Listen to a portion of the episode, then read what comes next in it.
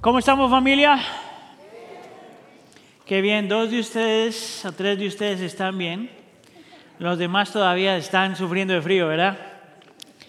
Para todos que no me conocen, mi nombre es Aníbal Rodríguez. Ah, quiero darle a todos una bienvenida, a todos que están aquí presentes con nosotros, ah, gozándose en la presencia del Señor, adorando junto a aquellos que están adorando con nosotros en casa. Sean todos bienvenidos a la iglesia. Antes de... ah, de darle espacio a la palabra, nosotros queríamos tomar un, un momento para celebrar juntos algo que la Biblia nos llama a celebrar. Si usted es parte de nuestra iglesia, seguramente se enteró o escuchó ah, que durante el mes de diciembre nosotros estuvimos llamando a la iglesia, orando con la iglesia, pidiéndole a la iglesia que nos ayudara a llegar a cumplir nuestro presupuesto que se había aprobado al principio del año. Para los que son nuevos a la iglesia, cuando nosotros tenemos un presupuesto anual al principio del año, nosotros venimos como congregación, aquellos que son miembros ah, oficiales de la iglesia, nos reunimos, miramos cuál es el presupuesto del año, la iglesia lo aprueba, los ancianos lo aprueba y nosotros confiamos que el Señor va a proveer por el resto del año. Entonces, al final del año, cuando estamos diciendo a la iglesia, ayúdenos a terminar el año bien, simplemente estamos pidiéndole a la iglesia que nos ayude a terminar lo que la iglesia ya aprobó. ¿Está claro? Sin embargo, este año ah, fue un poquito peculiar porque la cantidad de dinero que nos faltaba para terminar el año era un poquito más grande que lo común.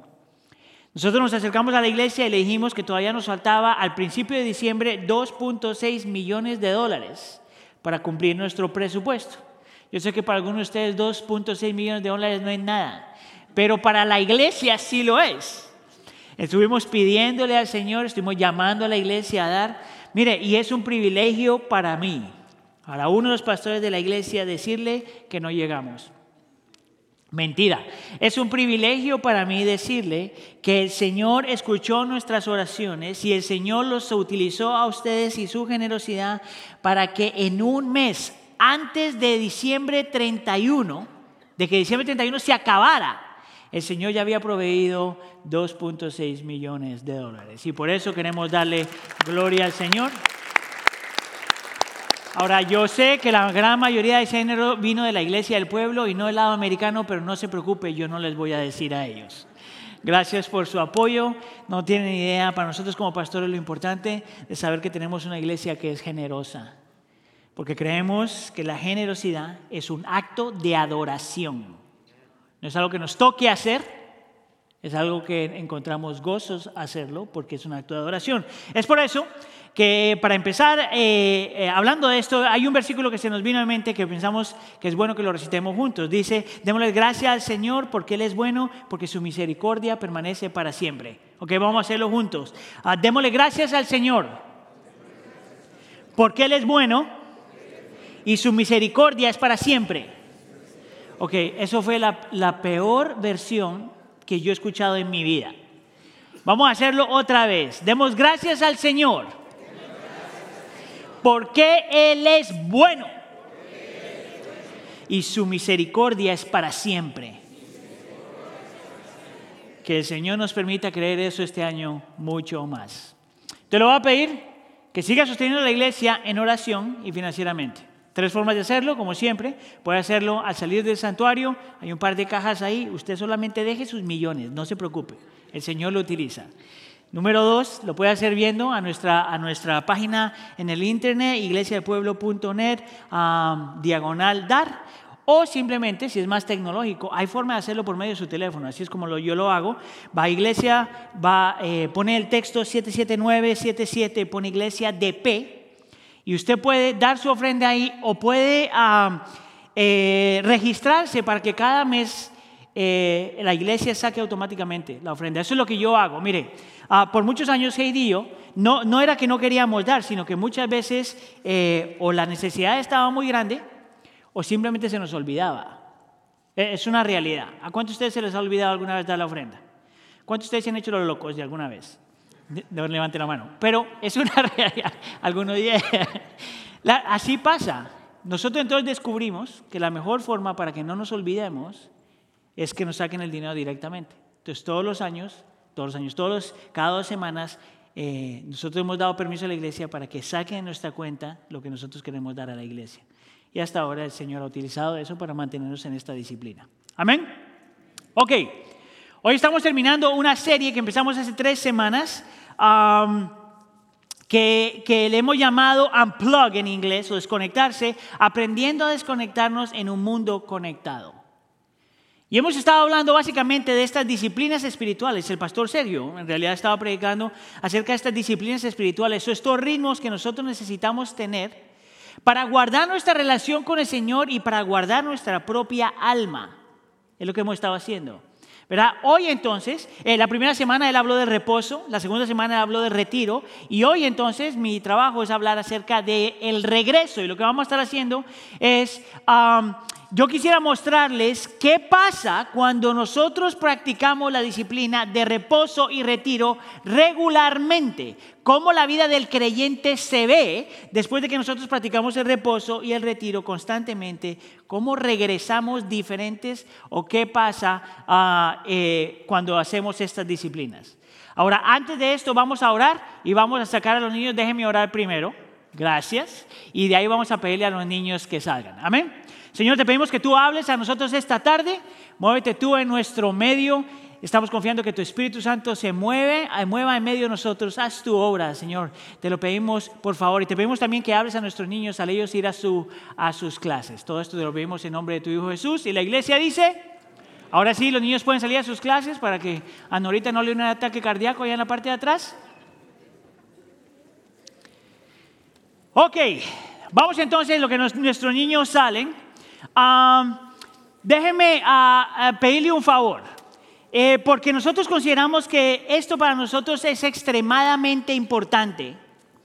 Yo necesito, nosotros necesitamos que usted ponga atención, porque se lo voy a poner de esta forma, a menos de que esto sea una disciplina que usted practica regularmente, usted no va a sobrevivir en esta creación. Se lo pongo de esta forma, a menos de que esto sea parte de los ritmos de su vida, usted siempre va a luchar en diferentes áreas. Entonces yo necesito que me haga un favor, mire a la persona que está al lado suyo y dígale esto, tú necesitas esto, dígale, dígale. No, pero como que están convencidos, dígale, tú necesitas esto. Ahora, usted dígale a la persona que le dijo, no, no, no, tú lo necesitas más, dígale, dígale. ¿Estamos?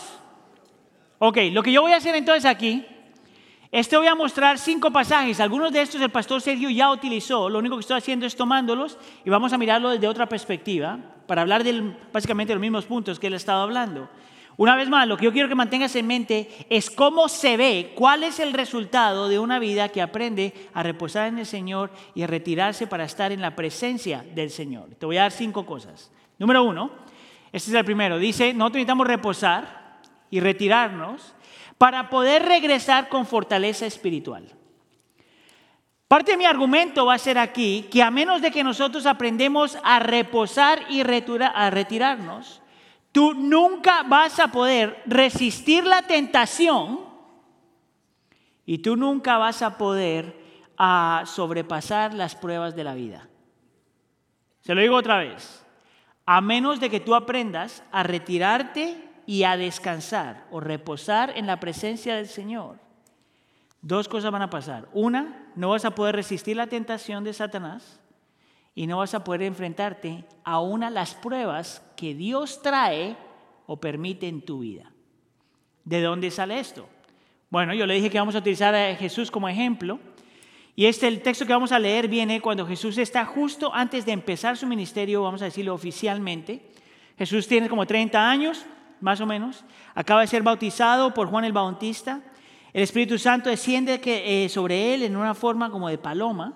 Y de ahí se escucha una voz del cielo que el Padre dice, este es mi Hijo amado en quien tengo complacencia. E inmediatamente después de eso, inmediatamente después de eso, Mateo 4, empezando en el versículo 1, nos dice esto. Entonces Jesús fue llevado ah, por el Espíritu al desierto para ser tentado por el diablo. Note que es el Espíritu Santo llevando a Jesús al desierto para ser tentado por el diablo, después de haber ayunado, diga conmigo ayunado, 40 días y 40 noches, entonces tuvo hambre. Y hay dos cosas que es importante que tú entiendas. Primero, ¿qué significa la tentación? Y número dos, ¿qué significa ayuno? Entonces es importante que nosotros reconozcamos que la palabra tentación en el original en realidad tiene dos definiciones. Es la misma palabra, pero se utiliza de dos diferentes formas, depende de, de dónde viene. Por ejemplo, la palabra tentación en el original o se traduce como tentación, alguien que trae algo a ti para que tú peques, o como prueba, algo que Dios trae a ti para forjarte. Cuando Dios trae prueba, nunca trae tentación porque el Señor no quiere que tú peques. Él no tienta a nadie, dice la Escritura. Pero cuando Dios trae la prueba, eh, Satanás utiliza la tentación para hacerte pecar. O Satanás utiliza la prueba y la convierte en tentación para hacerte pecar.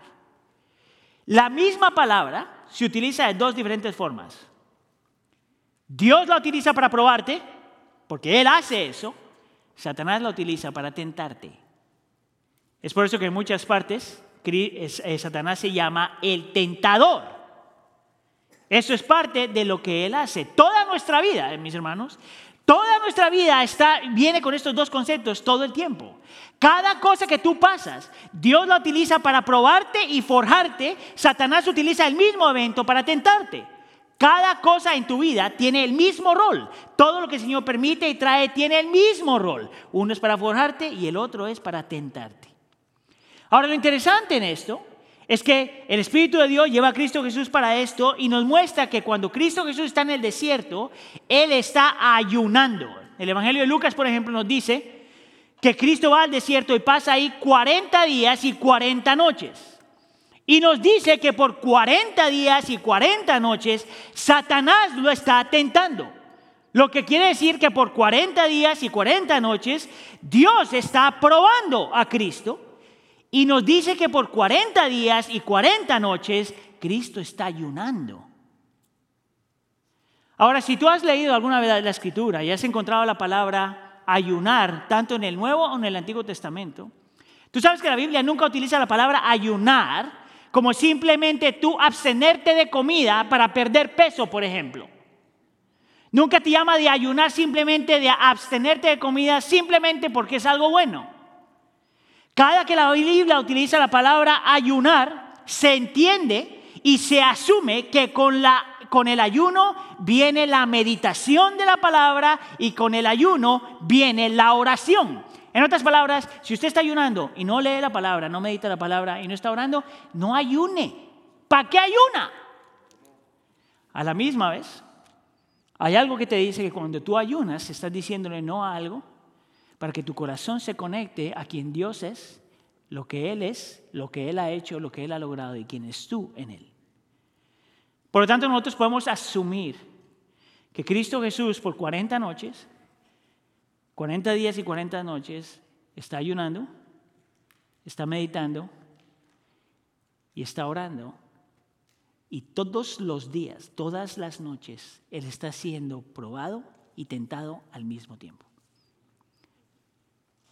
Ahora, esto es lo interesante. Y no vamos a gastar mucho tiempo aquí porque más adelante, si el Señor lo permite, en el año vamos a hablar de este pasaje con más tiempo. Pero lo interesante es lo que Satanás utiliza para tentar a Cristo. Y yo quiero que tú veas que lo que Satanás utiliza para tentar a Cristo son las mismas cosas que Él utiliza para tentarte a ti y para tentarme a mí. Y son las mismas cosas que el Señor utiliza para probarte a ti y probarme a mí. Por ejemplo, Satanás trata de tentar a Cristo al tratar de cuestionar su identidad. ¿Cómo yo sé eso? Mateo capítulo 4, empezando en el versículo 3, dice, y acercándose el tentador, le dijo, si eres hijo de Dios, ordena que estas piedras se conviertan en pan. Y le dijo otra vez en el versículo 3, si eres hijo de Dios, lánzate de aquí para abajo. Nota lo que le está diciendo. Si tú realmente eres quien dices que eres, si tú realmente eres la persona a la cual el Espíritu Santo descendió y el Padre dijo, este es mi Hijo amado en que tengo complacencia, si tú eres esa persona, pues pruébalo. El Señor no se somete a esa tentación y pasa la prueba. No permite que Satanás lo tiente de esa forma. Ahora, como no le funcionó la primera, Satanás en realidad utiliza cuatro cosas. Yo nomás te voy a dar tres. Pero vuelve otra vez y ahora como, como la identidad no le funcionó, cuestionar, tentarlo con la, con la identidad, entonces ahora lo va, lo va a tentar haciéndole pensar si en realidad Dios está por él. ¿Tú sabes cómo yo sé eso? Porque luego en el versículo, en el versículo 6, él dice esto. Si eres hijo de Dios, lánzate de aquí para abajo. Si tú estás familiarizado con ese texto, tú sabes que le dice, mándate, porque de todos modos Dios ha dicho que Él mandará a tus ángeles para que te sostengan y te rescaten. Básicamente Satanás le está diciendo esto a Cristo. Si tú eres el hijo de Dios y tu padre le importas, échate para allá abajo, para ver si es verdad. Dime tú si yo, tú y yo luchamos con la misma cosa. Todos nosotros, en algún punto luchamos porque nos falta la fe de creer de que Dios, realmente a Dios le importamos. Satanás siempre ha hecho lo mismo a lo largo de la historia. Satanás no sabe cómo crear nada nuevo. Y la tercera cosa que yo puedo ver en el texto que Satanás hace es como no funcionó la cuestión de la identidad y no funcionó la cuestión de, Cristo no confiar, no poder confiar que Dios le importaba, que al Padre le importaba a él. Él trata la tercera cosa y, y intenta tentarlo con el amor al poder. Mira lo que dice en el versículo 8. Otra vez el diablo lo llevó a un monte muy alto y le mostró todos los reinos del mundo y la gloria de ellos y le dijo, todo esto te daré si te postras y me adoras. Nota que dice la gloria del mundo, las cosas bellas en el mundo, las cosas que producen placer y hasta cierto punto gozo en el mundo. Satanás le dice, si tú te inclinas a mí, yo te doy todo eso. Nota las tres palabras, identidad, cuidado y poder. Dime tú si esas no son las mismas tres cosas con las cuales nosotros luchamos. Nosotros también luchamos con la cuestión de la identidad. Nosotros también luchamos no confiando en que el Señor provee, que el Señor cuida. Nosotros también luchamos con esta obsesión al poder. ¿Tú sabes lo que me llama la atención acerca de este pasaje? Que de por sí me parece súper irónico para nosotros aún los creyentes. Es que aquí tenemos a Cristo, el Hijo de Dios, aquel en el cual no hay pecado y no podía pecar porque su naturaleza no se lo permitía. Y sin embargo Cristo sabe que de la única forma que él puede tener fortaleza espiritual para enfrentarse a Satanás, las tentaciones de este mundo y las pruebas de este mundo, era si él estaba conectado a su Padre reposo, descanso, apartado, buscando a su Señor o a su Padre, por poner esa forma. Y lo irónico de esto es que de alguna forma nosotros sabemos que Dios lo necesita, Cristo lo necesita, y nosotros no. ¿No te parece lo más irónico en el mundo? Que Cristo, Dios, en forma humana, Sabe que eso es lo que necesita para sobrepasar todo eso. Y los cristianos piensan que nosotros podemos hacerlo sin eso. Eso me parece a mí irónico.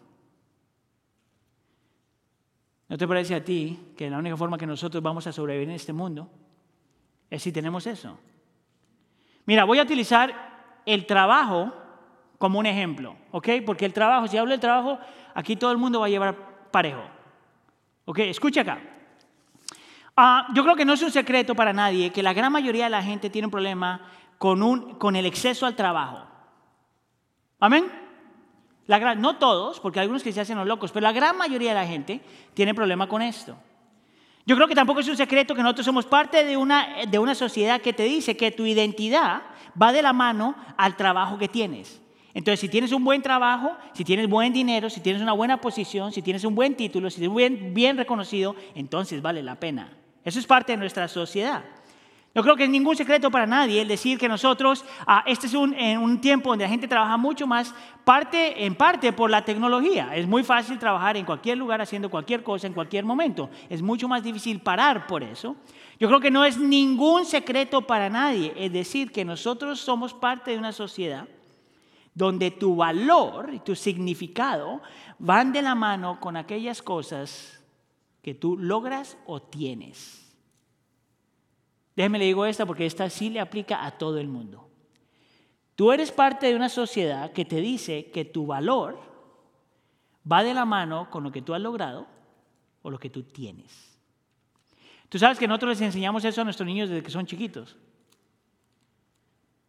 Es por eso que las escuelas tienen todo un sistema para darle premio a aquellos que logran más. Es por eso que algunos de ustedes tienen sus hijos en alguna clase de, deporte y, aunque tu hijo no sepa jugar, aunque sea el peor jugador, al final del campeonato le dan un premio. No importa si el muchachito no sabe ni para dónde va. Es porque es parte de una sociedad que lo que importa es que tú tengas algo, que te puedas probar que participaste o lograste o eres alguien y he ahí tu valor. Mire, mi, mi esposa y yo estuvimos hace un par de años, fuimos a visitar una amiga en Nueva York Ah, y ella es parte del grupo ejecutivo de una corporación bien grande. y, empezamos a hablar de las vacaciones. No sé por qué fue que hablamos de la vacación ahí, pero ella estaba diciendo que en su compañía, en la compañía en la que ella trabaja, la, gente, ya, la compañía ya no le dice a la gente cuántas semanas debe trabajar. Ellos le dicen, tú toma las vacaciones que tú quieras. Simplemente termina tu trabajo. ¿A cuántos de ustedes les gustaría estar en un trabajo así? Levante la mano. Tú tomas las vacaciones que se te da la gana. Solamente termina tu trabajo. ¿Tú sabes por qué ellos hicieron eso? Porque ellos sabían que somos parte de un mundo donde tú tienes que probar tu valor por lo que tú logras y por lo que tú tienes. Y de la forma que ellos utilizaron esto, ellos sabían que sus empleados tenían que probarle a la compañía que valían la pena. ¿Sabes lo que descubrieron ellos? Que la gente trabajaba más y descansaba menos. ¿Por qué? Porque todo el mundo tiene esta necesidad de probar su valor. ¿No te parece eso triste? Una escritora del New York Times se llama Judith Shulevitz escribió un artículo hace unos años que se llama Rescatando el día sabático, el día del Señor. Y ella está hablando de las cosas que estoy hablando yo en esta mañana, esta, tarde, está, está hablando acerca del exceso de trabajo, de por qué la gente no puede descansar. Lo interesante es que ella dice dos cosas que yo ya mencioné, pero en otros términos. Ella dice que la razón por la que nosotros somos una sociedad con la cual no sabe parar es porque tenemos, dice ella, un impulso neurótico de lograr un impulso neurótico de lograr. Y dos, todos luchamos, dice ella, con el murmullo, interior del autorreproche. ¿Qué quiere decir eso con ella? Que todos tenemos este murmullo dentro de nosotros que te dice, pruébales que tú vales la pena, pruébales que tú eres algo, pruébales que tienes dones y habilidades que tienen que ser utilizados. Pruébales que no te pueden ignorar. ¿No te parece que todos nosotros luchamos con eso? La diferencia entre Jesús y nosotros es que porque Jesús tenía estos ritmos y estas disciplinas de descanso y de retiro, de reposo y de retiro, cuando venía la tentación, él tenía la fuerza para decir que no. Pero para muchos de nosotros, cuando viene la tentación, no tenemos la fuerza para decir que no. ¿Por qué? Porque tu fuerza viene del tiempo en que tú has estado en la presencia de tu Creador. Esta es la cosa. Si Dios, si lo que dice Dios de ti es importante, entre más importante eso sea, menos importante es lo que los demás dicen. Mira, yo no sé cómo le hiciste tú con tus hijos cuando eran pequeños, o si todavía son pequeños, aprende de esto. Yo siempre quería que mis niñas supieran que para mí ellas eran lo mejor del mundo. Aunque miren, no lo son. Pero yo quería como padre, que ellas supieran que mi opinión acerca de ellas y que la opinión de mi esposa acerca de ellas era la opinión que más importaba al principio, creciendo. Entonces, como papá, como varón, yo quería que mis niñas supieran que yo las amo con todo el corazón. ¿Tú sabes por qué yo hice eso? Porque yo sabía que iban a crecer. Y yo sabía que iban a meterse a la escuela. Y que iba a aparecerse un monigote que iba a quererles hacer sentir que eran más bellas que cualquier otra cosa en el mundo. Y que iba a aparecer un hombre, un muchachito, que se creía hombre, pero no es hombre porque es muchachito, hacerlas sentir que lo que necesitaban era su amor. Y yo quería darles a su corta edad este entendimiento de que lo que yo pensaba de ellas era más importante que lo que un mocoso creía de ellas. Y tú sabes que ha funcionado hasta ahora para la gloria del Señor, de lo que yo me he dado cuenta. Tú sabes que cuando tú estás descansando en la presencia del Señor y te retiras para estar con Él, su opinión al fin y al cabo es lo que importa más que cualquier otra cosa. Amén. Dígale a la persona que está al lado tuyo, tú necesitas eso, dile, dile, dile. Y tú respóndele, tú lo necesitas más. Ok, número dos. Nosotros necesitamos aprender a reposar y a retirarnos para poder regresar para estar presentes. Mire, yo creo que todos estamos de acuerdo al decir que hay una diferencia al estar físicamente presente y estar presente de verdad. Por ejemplo, mi niña más pequeña, tengo todas estas ilustraciones de mi niña hoy, pero mi niña más pequeña, ella sabe cómo leerme súper bien. Y hay veces, ella tiene esta costumbre, yo puedo estar trabajando o viendo televisión o haciendo algo y ella simplemente entra al cuarto y empieza a hablar. Ella no dice, papi, podemos hablar, discúlpame que te interrumpa, nada. Ella entra y va. Y en algún momento de la conversación, ella para, me mira y me dice, papi, en inglés, ¿are you even listening? Porque ella notó que es posible para mí estar ahí sin estar ahí. ¿Cuántos de ustedes les ha pasado eso? Con el esposo. Ahí sí rapidito, eh, todas. Escucha aquí. ¿Tú sabes por qué me pasa eso a mí? Porque aunque estoy ahí, mi mente no para. Y es imposible estar presente cuando tu mente no puede descansar. Estás ahí, pero no estás ahí. ¿Sabías tú que a Cristo Jesús nunca le pasó eso?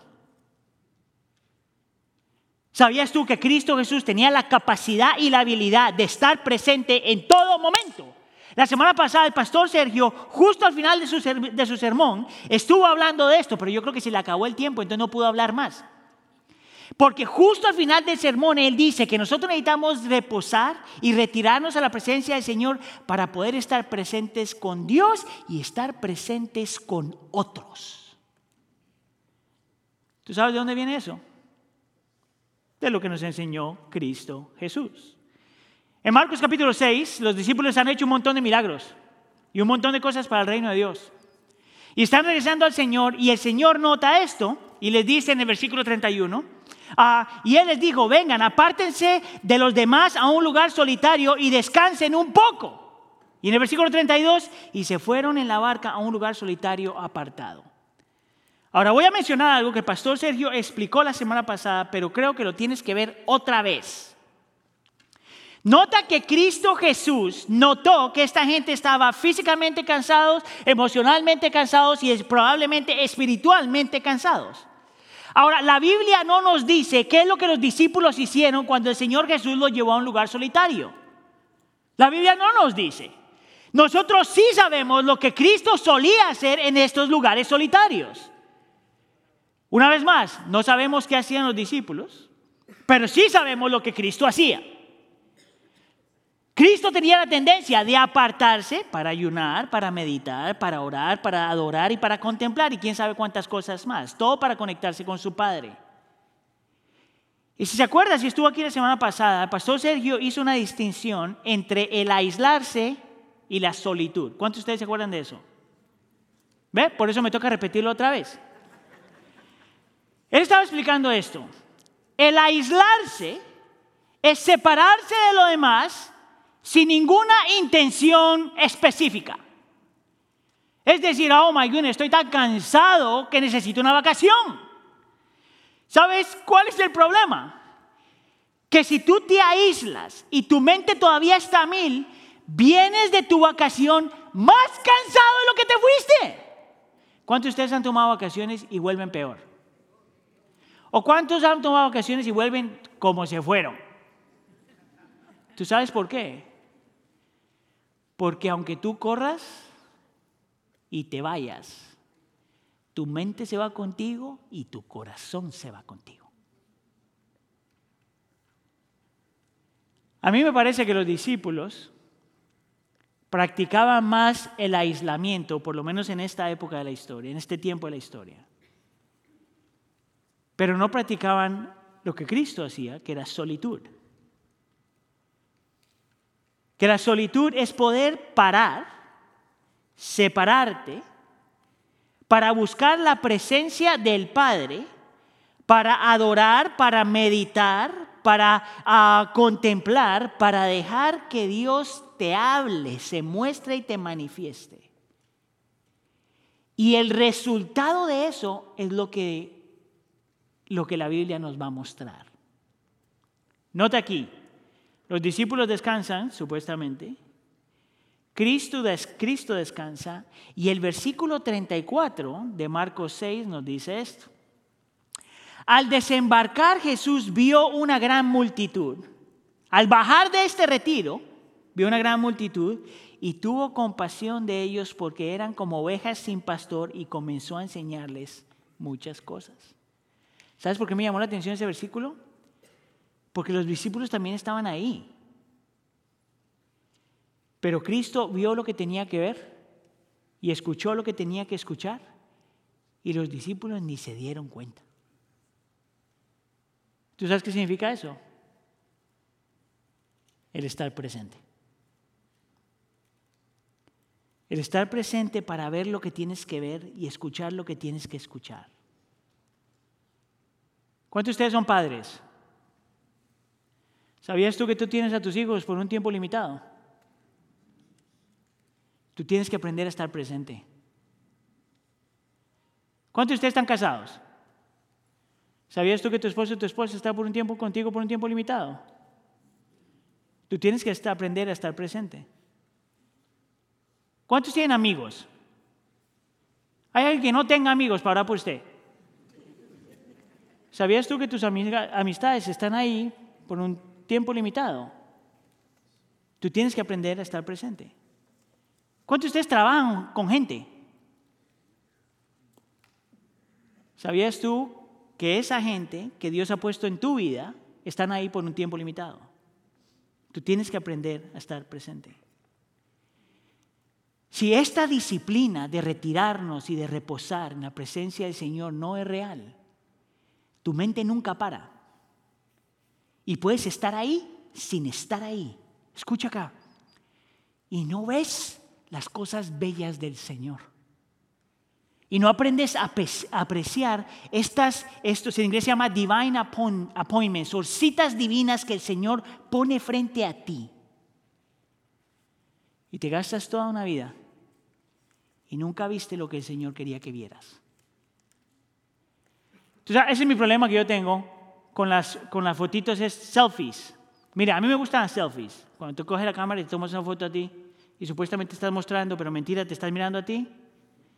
Mire, el problema con las selfies o con cualquier foto de por sí es que nosotros tenemos esta tendencia a ver algo hermoso, ¿verdad? O, pasar un buen tiempo con alguien. Y la tendencia es decir, tomemos una foto para que todos los demás que no están aquí, que no están experimentando esto, vean lo que estamos haciendo. Y en, el momento de tomar la foto y gastarse 10 minutos de tratar de subirla, ¿se acuerda que el pastor Sergio la semana pasada dijo que tenemos que tomar como 4 o 5 y tú escoges la que, en la que te ves mejor? Ya perdiste 10 minutos ahí.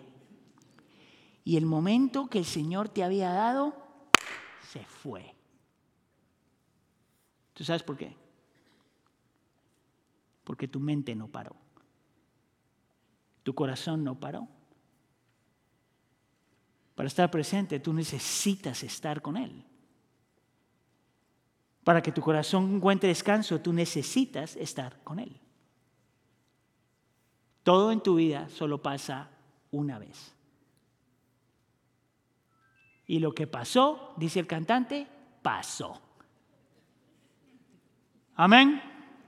¿Cuántos de ustedes ya están deprimidos? Si no está deprimido, no se preocupe. Ahí le va otra. Número tres. Usted necesita reposar y retirarse en aflicción para poder regresar con paz. Mire, en Mateo capítulo 14 nos muestra parte de la historia de Juan el Bautista. Es más, la parte que está ahí es cuando Juan el Bautista ah, lo mataron, le cortaron la cabeza.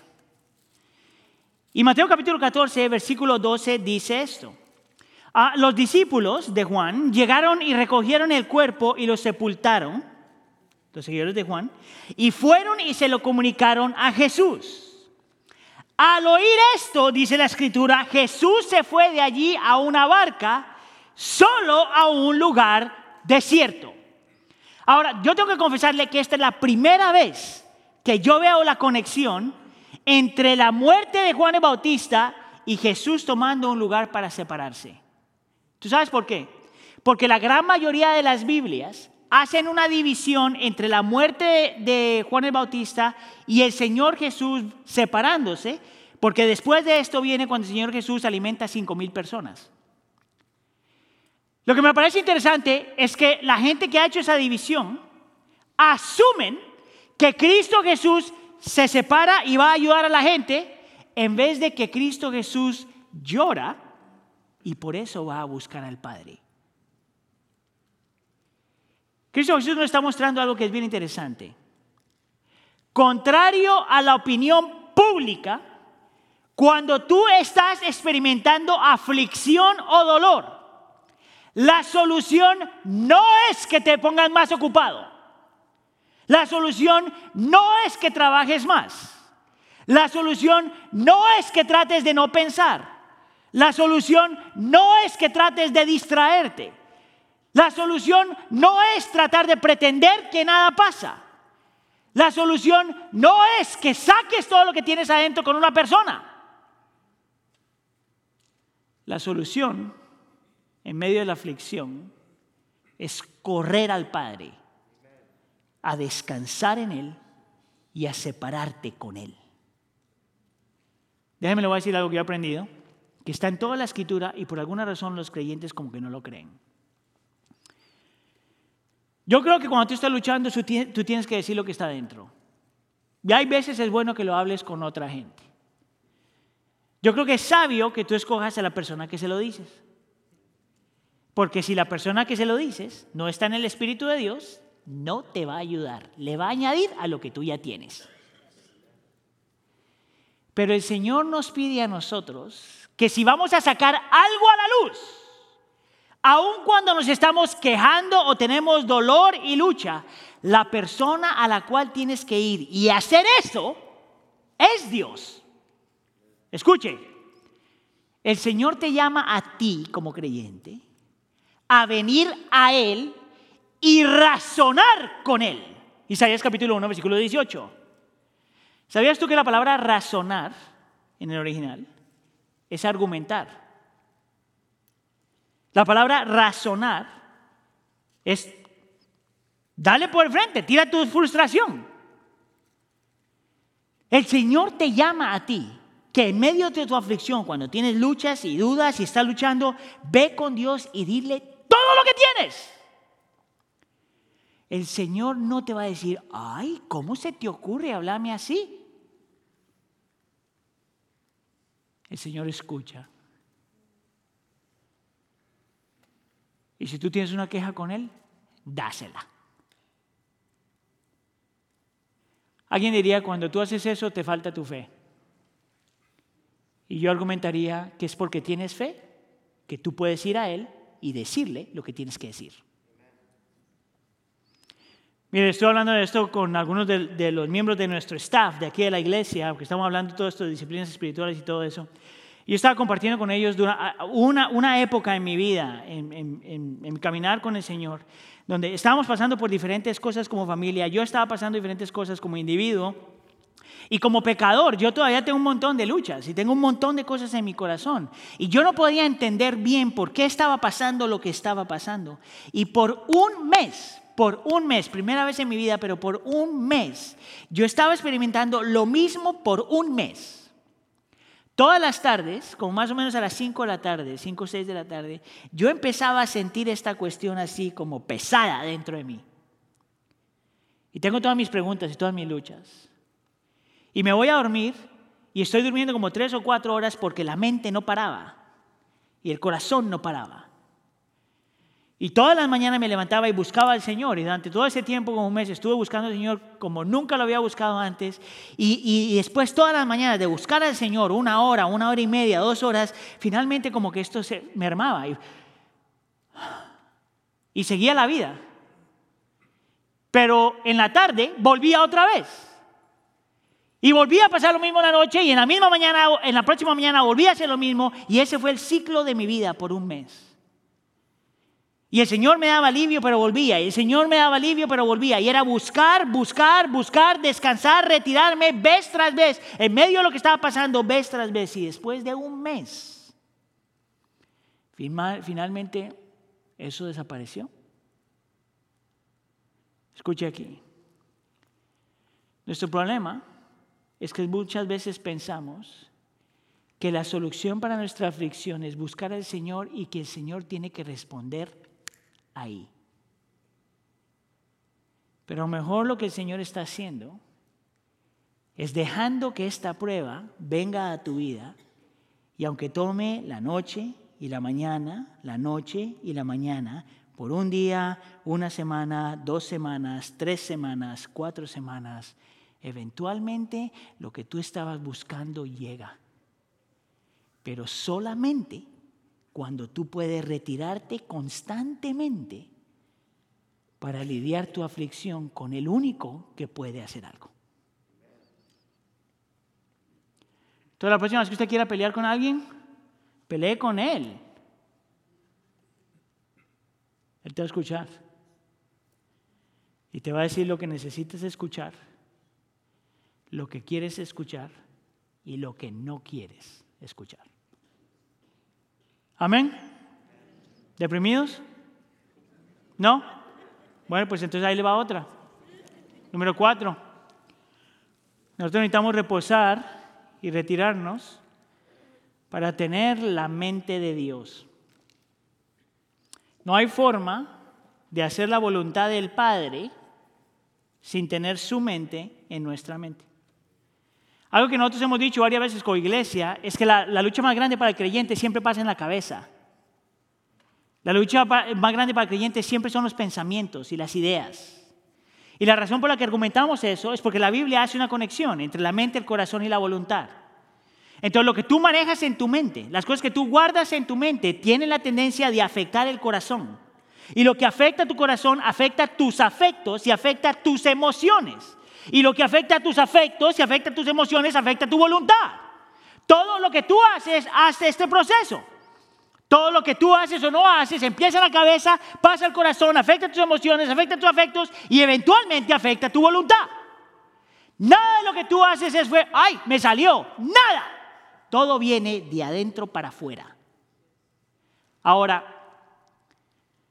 Cristo se encuentra en un momento que tiene que tomar una decisión grande en su vida. Necesita hacer la voluntad del Padre. Necesitaba escoger sus doce discípulos. Y en Lucas capítulo 6, versículo, empezando en el versículo 12, dice esto. En esos días Jesús fue al monte a orar y pasó toda la noche en oración a Dios. Cuando se hizo de día, llamó a sus discípulos y escogió doce de ellos, toda la noche orando. Y hay dos cosas que nosotros podemos aprender ahí. Número uno, para buscar la voluntad de Dios, tú no necesitas una revelación especial. Tú no necesitas que Dios te muestre algo, dime algo, muéstrame algo que nunca ha visto a alguien para saber qué es lo que tengo que hacer. Tú no necesitas una señal para saber cuál es la voluntad de Dios. Para tú saber cuál es la voluntad de Dios, tú necesitas entender, creer, escuchar la mente de Dios.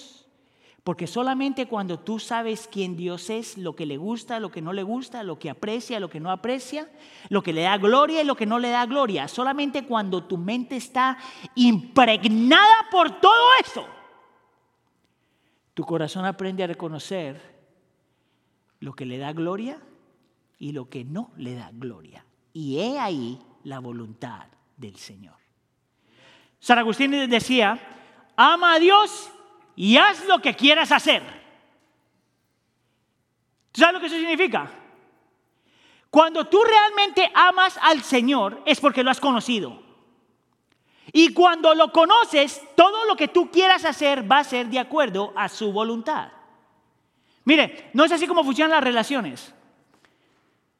Mire, yo sé, yo he estado con mi esposa 27 años. Tal vez, sí, como 27 años ya. Escucha acá, no me preocupe, no está aquí, no me va a decir nada. Ah, lo interesante es que por 27, yo conozco a Heidi. Yo sé cómo Heidi piensa. Por ejemplo, a veces yo quiero comprar algo o quiero hacer algo y yo sé, antes de decir algo, que ella me va a decir que no. Yo sé, yo todavía trato, pero yo sabía cuál era la respuesta. ¿Tú sabes por qué?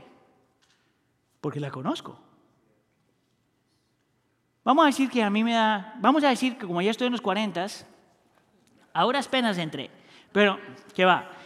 Ahora que tengo 46, yo estoy seguro que en estos días me va a llegar la, la crisis de la media edad. Estoy seguro, porque a todos los hombres le llega.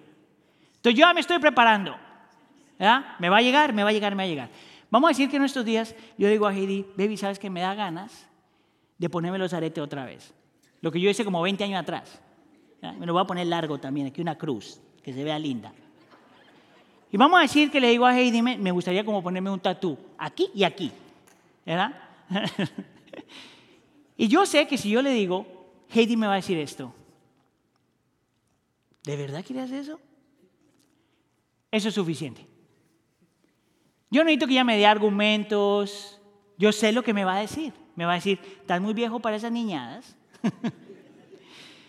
Madura. Come tú eres pastor. Pero yo sé lo que me va a decir porque yo la conozco. Si tú quieres hacer la voluntad del Señor, tú necesitas la mente de Dios. Y no hay mente de Dios a menos de que aprendas a separarte. A menos de que puedas retirarte, a menos de que puedas reposar. No hay forma de tú saber lo que Dios quiere para tu vida a menos de que eso esté ahí primero. Entonces deja de buscar, la voluntad del Señor en otras cosas. Conócelo a Él. Y lo segundo que ese texto nos muestra es que para tú tener la mente de Dios, y aquí voy a repetir algo que Sergio dijo, tú necesitas luchar en contra del rey del ruido. Escuche, ese término del rey del ruido fue un término que se inventó C.S. Lewis en su libro Las cartas del diablo a su sobrino. Y era la forma en que él describía todo este mundo, un mundo lleno de ruido. Ahora, alguien ha tomado esa historia, ese capítulo que habla acerca de eso. Si usted no está familiarizado con el libro, es, ficción. Pero C.S. Lewis se imagina una conversación que tendría el, el diablo con su sobrino y muestra cómo él puede hacer para tentarnos y todas estas cuestiones. Es ficción, pero tiene mucha verdad. Alguien tomó uno de esos capítulos que habla acerca del reino del ruido, del ruido y hizo una versión para la iglesia del siglo XXI. Y yo quiero leerle una parte de eso. Ahora, es extensa, entonces quédese conmigo. Escuche aquí, imagínese que este es Satanás hablando con su sobrino para que usted, para que su vida y mi vida sea miserable. Escuche aquí. Tienes que ayudar a la humanidad a creer, le dice el diablo a su sobrino, que la tranquilidad y la soledad son aburridas y una pérdida de tiempo. ¿Se acuerda que Sergio dijo eso la semana pasada? Debemos ser el demonio en el torbellino, invadiendo su espacio privado, abarrotando su interior con conmoción y entretenimiento sin parar. En otras palabras, mantenernos ocupados. Recuerda, nuestro mayor aliado es la estimulación constante y la generalización. Que no paren nunca, que no piensen. Haz que estas cosas, haz que estas repugnantes criaturas, así es como el Satanás piensa de ti, por si acaso, Haz que estas repugnantes criaturas se sientan vacías sin un iPhone en la mano o un televisor en el fondo. Convéncelos de que necesitan ver las noticias en la mañana. Convéncelos que tienen que hacer la fiesta de cumpleaños en los niños en Chuck E. Cheese, para los que estamos en Estados Unidos. Convéncelos que los adultos necesitan hacer sus fiestas en Dave Busters, que es otro lugar grande. Y si usted ha estado en Dave Busters y en Chuck E. Cheese, tú entras a ese lugar y te aturde la cantidad de sonidos que hay. Y dice, llama a su teléfono celular en camino al trabajo y especialmente durante la comida. Tú sabes que en mi caso yo tengo una, una regla que cuando estamos cenando nadie tiene celular. Porque esto es ficción, pero Satanás siempre utiliza a alguien para darnos una llamada en los pocos momentos que yo tengo con mi familia. Coloque pantallas, le dice el diablo a su sobrino, coloque pantallas de televisión en restaurantes, salas de espera y aviones en cualquier lugar donde los humanos puedan tener tiempo para sentarse y reflexionar. Asegúrese de que todos los restaurantes les den una serenata con las últimas canciones pop y suban el volumen para que sea imposible tener una cena tranquila y una conversación enfocada. Estaba acordando, hay un restaurante por aquí en West Chicago que yo he ido con algunos pastores. Ponen una música que una vez yo le dije, disculpa, ¿le puedes bajar la música porque no puedo hablar con la persona? Tú sabes que eso es parte del problema de estar presente. Cuando hay tanto ruido que ni siquiera puede estar ahí. Mira lo que él dice, con el tiempo los humanos no se darán cuenta del zumbido agudo en sus oídos, su corazón acelerado y un deseo constante de más volumen y más, y más estimulación. ¿Entiende lo que dice ahí?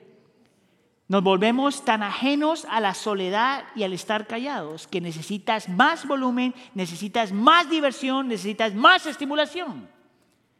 La paz y la tranquilidad, después de todo, son obra del enemigo, hablando de Dios.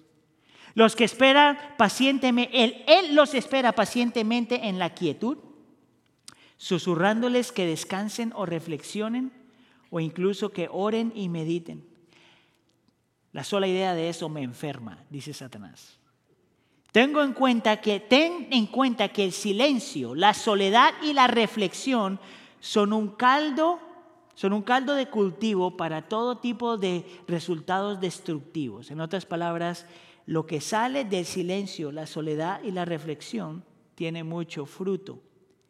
El descanso les da cuerpos renovados y mentes claras. La claridad los atrae hacia lo que más odiamos, la verdad. En esos momentos su visión se fortalece y su propósito se reaviva. Te advierto, por amor a Dios, no dejes que esto suceda. ¿No te parece a ti que es imposible vivir una vida buscando la voluntad del Señor cuando no conoces su mente y no, te no aprendes a oírle al mundo del ruido? Es imposible. Es imposible vivir para el Señor. Es por eso que para nosotros esto ha sido tan importante. Es porque lo podemos ver. Lo vemos en nuestra vida y lo vemos en la vida de la iglesia. Este, estos ritmos de reposar, de retirarte, de meditar, de orar, de reflexionar, de adorar, de contemplar, tú no sobrevives sin eso. Ahora, lo interesante es que hay un, un lugar más donde Cristo tiene que reposar y tiene que retirarse. Y de Él vamos a aprender esto, que tú necesitas reposar y retirarte para poder regresar con la plena certeza de que Dios está por ti. ¿De dónde sale eso? En Lucas capítulo 22, el Señor Jesús una vez más tiene que ir al Padre y tiene que buscar reposo en el Padre. Y este evento es, es cuando lo, encontramos en el monte de Getsemaní, horas antes de Cristo Jesús a ir a la cruz del Calvario. Y nota a Cristo Jesús una vez más orándole al Padre, hablándole al Padre, y dice, y se apartó de ellos y poniéndose de rodillas oraba. Diciendo, Padre, si es tu voluntad, aparte de mí esta copa, pero no se haga mi voluntad sino la tuya. Y estando en agonía, oraba con mucho fervor. Y su sudor se volvió como gruesas gotas de sangre. Ahora yo quiero que tú mires que en esta ocasión Cristo Jesús se está retirando para encontrar reposo porque estaba a punto de enfrentarse a la prueba más grande de su vida la cruz del Calvario. Cristo sabe que está a punto de ir a la cruz del Calvario a ser humillado, a ser rechazado, a ser despojado de su gloria y que iba a recibir toda la ira de Dios por tu pecado, por mi pecado, por los pecados del pasado, por los pecados del presente y por los pecados del futuro. Cristo sabe que lo que va a venir requiere fortaleza espiritual como nunca antes y va al Padre y habla con el Padre. Porque él sabe que sin el Padre no la va a hacer, por decirlo de esa forma. Y va al Padre porque en este momento es también un momento de aflicción. Es por eso que cuando él le dice a, su Padre, Padre, si es posible que pase de mí esta copa, ¿Tú sabes lo que significaba para Cristo saber lo que venía? Tanto así que dice que ora fervientemente. ¿Tú sabes qué significa eso? Ora aún más. Tanto así que está sudando sangre. Porque él sabía que en momentos de aflicción, el único que podía rescatarlo era su Padre. Él ora una vez más para fortaleza espiritual, Él ora una vez más porque está en aflicción y Él ora una vez más porque quiere que su mente está alineada a la mente del Padre. Y quiere que su voluntad esté alineada a la voluntad del Padre. Es por eso que digo, que dijo que no se haga mi voluntad sino la tuya.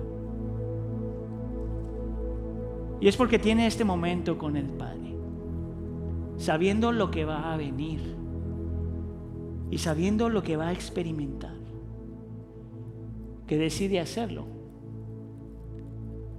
Y se levanta y lo arrestan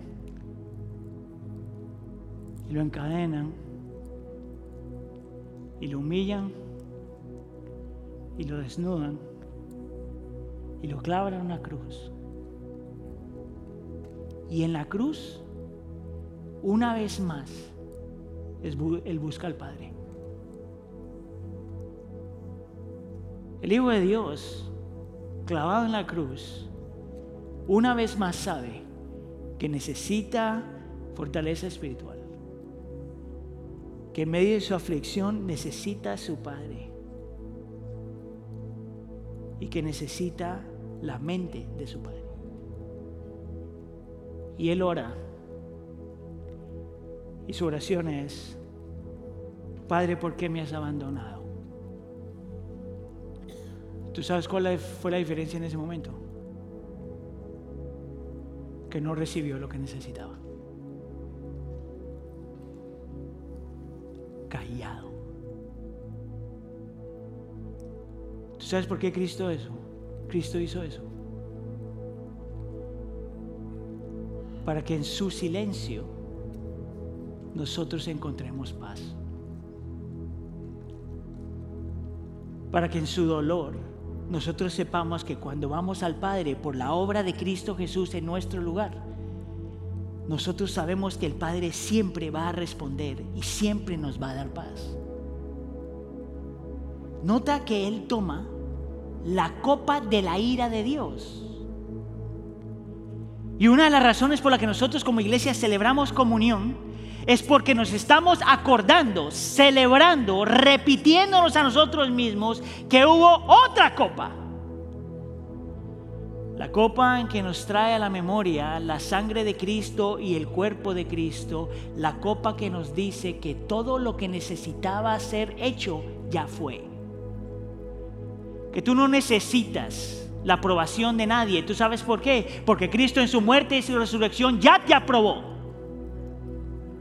Tú ya eres amado, tú ya eres adoptado, tú ya eres recibido, tú ya eres justificado, tú ya eres santificado, tú ya eres perdonado, tú ya eres redimido. No tienes nada que probarle a nadie porque Cristo ya te ha probado. Esa copa te trae a esta copa y te recuerda quién tú eres. Esa copa te trae a esta copa y te dice que tú nunca vas a tener que pasar tu aflicción solo. No solamente tienes en Cristo Jesús alguien que sabe lo que significa sufrir, pero que sufrió por ti en tu lugar. Tú no vas a sufrir solo. Y esa copa te recuerda que esta copa nos recuerda que tú no necesitas el poder que el mundo te da. Tú ya tienes poder. El poder que fue regalado por la obra de Cristo Jesús en la cruz del Calvario. ¿Tú sabes cuál es el poder? El poder del Espíritu Santo, dice la Escritura. Tú no necesitas probarle a nadie con tu título o con tu trabajo o lo que tienes o lo que no tienes. Tú no tienes que rendirte a esa tentación y tú puedes soportar la prueba. ¿Por qué? Porque lo que se tenía que hacer ya se hizo. Ahora yo te voy a invitar que participes en la comunión conmigo. Pero antes de eso te voy a invitar, la Biblia nos llama a nosotros a tomar un tiempo de reflexión, a examinar nuestro corazón.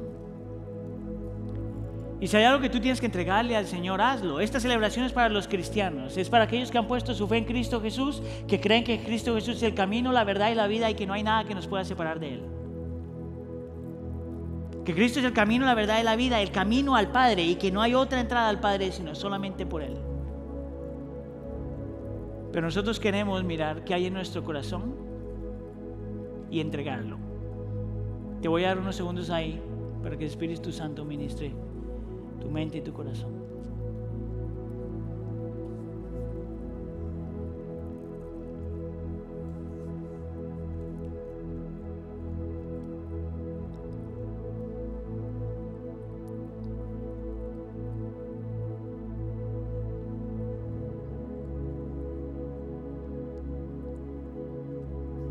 Te voy a pedir que por favor remuevas la primera cobertura de tu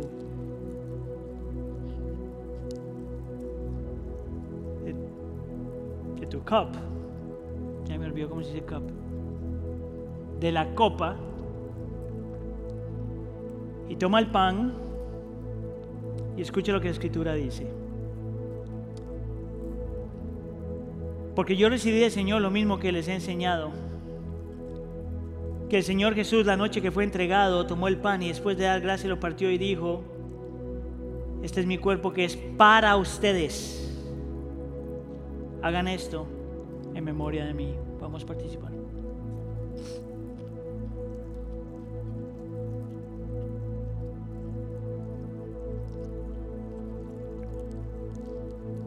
De la misma manera, dice la escritura, ahora puedes mover la segunda cobertura de la copa. De la misma manera también tomó la copa después de haber cenado y dijo, esta copa es el nuevo pacto en mi sangre. Hagan esto cuantas veces la beban en memoria de mí. Podemos participar.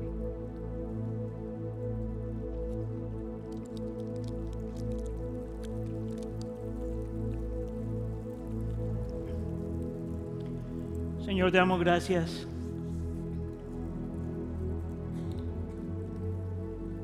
Porque tú no nos has dejado solos. Nos has dado unas disciplinas, nos has dado unas prácticas, nos has dado lo que necesitamos para poder sobrevivir y vivir en este mundo. Nos has dado lo necesario, Señor, para tener comunión contigo, para fortalecernos interiormente en ti. Nos has dado lo necesario para poder resistir la tentación y sobrepasar la prueba. Nos has dado el regalo para poder estar presentes en los momentos que valen la pena. Nos has regalado algo para podernos enfrentar a la aflicción y encontrar paz.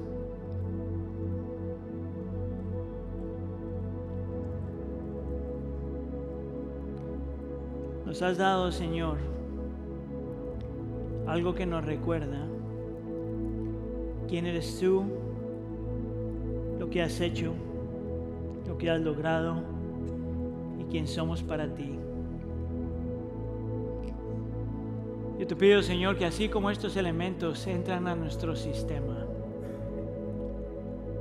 así la belleza, la suficiencia, el poder, la magnitud de Cristo Jesús entre una vez más a nuestro corazón